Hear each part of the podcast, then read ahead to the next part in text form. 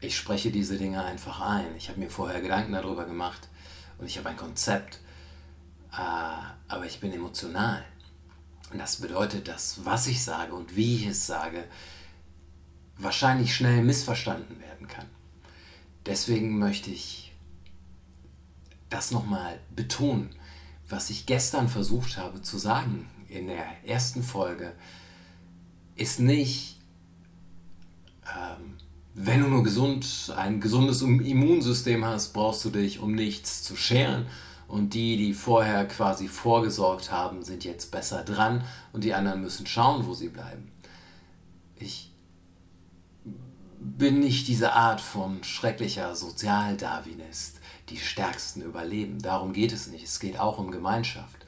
Je, es geht immer um Gemeinschaft, weil es geht gar nicht anders. Äh, aber es geht auch darum zu schauen, in was für einer Relation sehe ich die Dinge.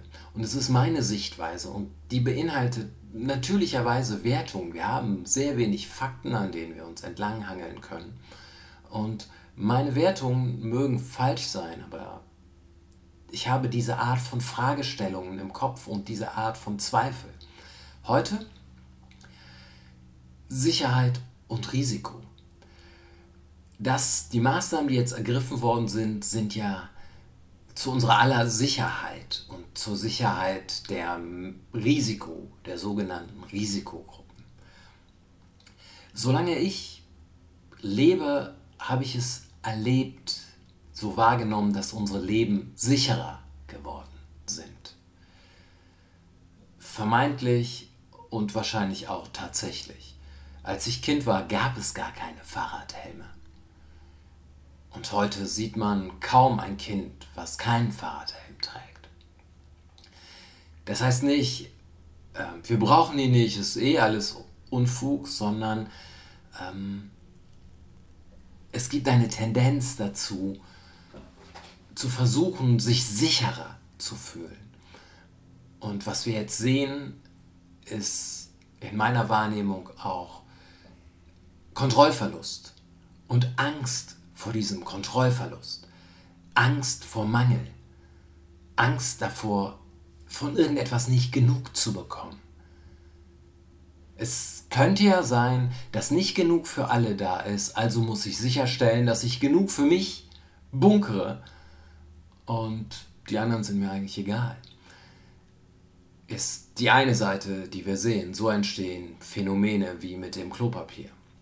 Ähm, und ich gehe davon aus, die Leute wären auch in anderen Bereichen genauso. Äh, auf der, dem gegenüber stehen natürlich Verhaltensweisen, die von großer Solidarität zeugen, aber diese beiden Dinge passieren gleichzeitig. Wir haben also Angst vor Mangel, Angst vor Verletzlichkeit, Angst vor dem Tod. Und das ist ja alles natürlich und nicht weiter bedenklich, aber je mehr man sich schützt, desto mehr geht einem etwas verloren, das ich Leben nennen würde, weil ich kein besseres Wort dafür weiß. Leben heißt immer auch Risiken eingehen. Das heißt nicht, geh und steck dich irgendwo an, aber wo ist die Balance zwischen Sicherheit und Risiko?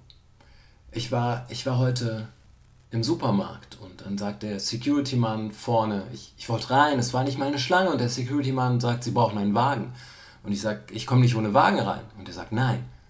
Ich so, ah, okay, das ist ja eine lustige Regel. Und er sagt, warum lustig? Ich so, ja, was soll das denn bringen? Er sagt, Sicherheitsabstand. Ich sage, aber schauen Sie mal. Und wir stehen nicht mal eine Armlänge voneinander entfernt. Wir haben auch keinen Sicherheitsabstand, wenn wir reden. Und natürlich können wir jetzt sagen, wegen Leuten wie mir, die das alles nicht so richtig ernst nehmen äh, und die ihre gesellschaftliche Verantwortung nicht wahrnehmen, funktioniert das alles nicht. Wenn Leute nicht so dumm wären wie ich, dann ähm, würde der Laden auch besser laufen. Und wegen Leuten wie mir brauchen wir diese ganzen strengen Regeln. Äh, aber ich werde noch etwas sagen, morgen oder in den nächsten Tagen zu Verantwortung und wie ich sie sehe. Wir versuchen also einen Sicherheitsabstand zu haben. Wenn ich einen Wagen habe, kann ich den aber auch im Supermarkt stehen lassen und durch die Gänge gehen. es ist äh, nichts gewonnen. Aber so haben wir Regeln. Leute dürfen nicht Tennis spielen. Da haben sie Sicherheitsabstand. Aber in Köln kommt das Ordnungsamt und sagt, nee, das geht nicht. Dann fühlen sich die anderen ermutigt, Dinge zu machen, die halt nicht den erforderlichen Sicherheitsabstand haben auf öffentlichen Plätzen. Ähm, so versuchen wir halt Sicherheit zu etablieren.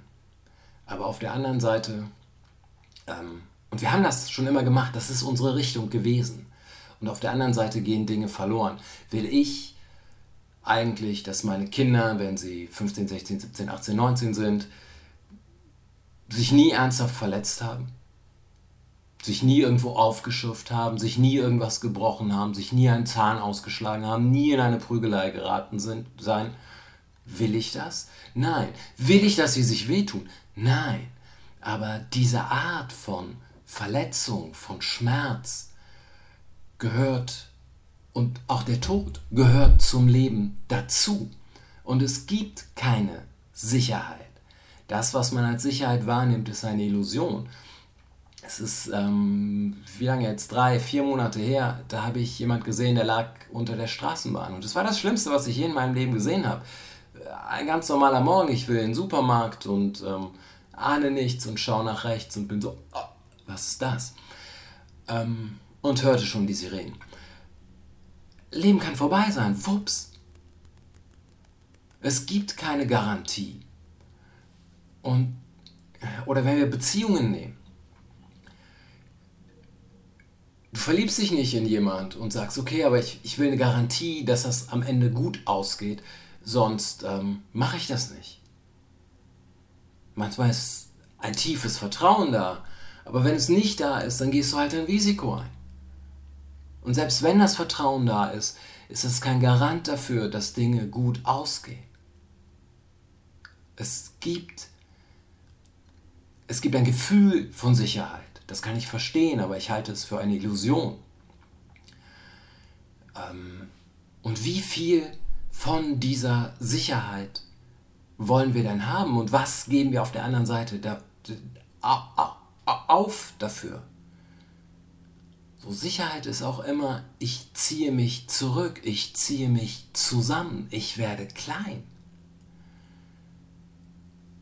Und wenn du ein erfülltes Leben haben willst, musst du dich ein bisschen ausdehnen.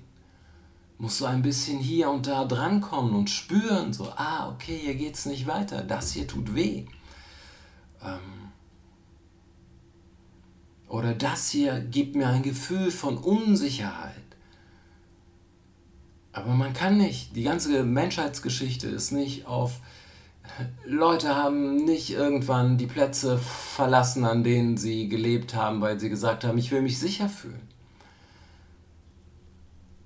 Aber die Entwicklung in den westlichen Ländern der letzten Jahrzehnte ist immer mehr Sicherheit. Und das hier ist jetzt die verschärfte Form davon. Maximale Sicherheit für alle, maximaler Sicherheitsabstand. Aber es gibt auch keine Garantie dafür, dass es keine Pandemie mehr gibt. Und was ist dann? Äh, wollen wir das? Wollen wir sagen, okay, diese Maßnahmen bedeuten mehr Sicherheit, die bedeuten ja auch mehr Sicherheit vor Grippewellen. Die bedeuten mehr Sicherheit vor, ich will den Grippevergleich gar nicht wirklich aufmachen, weil ich das Gefühl habe, das hier ist infektiöser als, ähm, aber nein, war falsch, lasse ich jetzt so drin, schneide ich nicht weg. Ähm, aber es gibt tatsächlich keine Garantie. Und im Namen der Sicherheit machen wir das. Aber woher soll ich denn wissen, dass im Namen der Sicherheit nicht 2021, 2023, 2025 und 27 und 28 vielleicht wieder um die Ecke kommt? Es gibt keine Garantie. Leben war vorher schon ungewiss und nicht planbar. Und jetzt müssen wir das sehen, dass es vorher eigentlich auch schon so war. Natürlich gibt es einen Unterschied. Alles, was in meinem Terminkalender steht, ist jetzt hinfällig. Alles, was ich am Plakatwänden sehe, ist jetzt hinfällig. Ja, aber das war ja nicht, weil das Leben so ist, sondern weil wir uns daran gewöhnt hatten. Und weil wir das Leben so geformt hatten, dass das sehr gut zu funktionieren schien. Aber jetzt sieht man ja, wie wenig eigentlich notwendig ist, um dieses ganze Gerüst von Planbarkeit und Sicherheit zum Einstürzen zu bringen.